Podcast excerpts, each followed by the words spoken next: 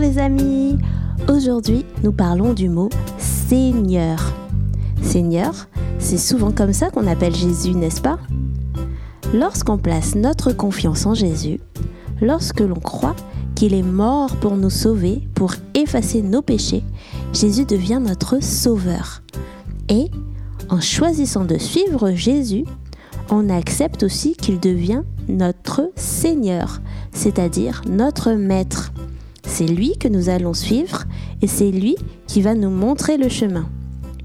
Dans la Bible, Jésus nous dit que croire en lui, ce n'est pas juste l'appeler Seigneur, mais c'est aussi obéir à ce qu'il nous demande de faire.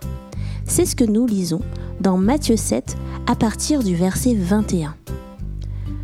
Pour entrer dans le royaume des cieux, il ne suffit pas de me dire Seigneur, Seigneur, il faut accomplir la volonté de mon Père céleste.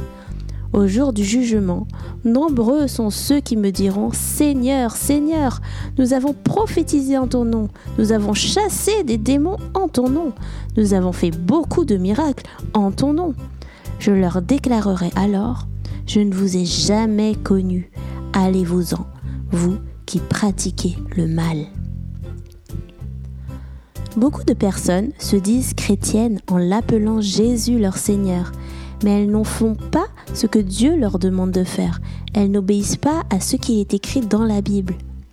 C'est vrai que parfois c'est difficile de suivre Jésus. Et quand nous reconnaissons que nous n'y arrivons pas, quand nous lui demandons de son aide pour suivre le chemin qu'il a prévu pour nous, Dieu nous donne sa force pour persévérer, alors que par nos propres moyens, nous n'y arriverons pas.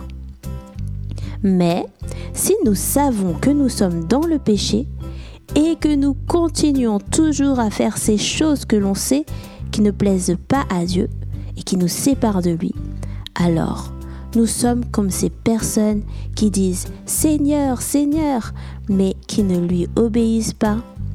Nous appelons Dieu notre Seigneur, notre Maître, nous le disons avec notre bouche, mais dans notre cœur, nous sommes éloignés de lui.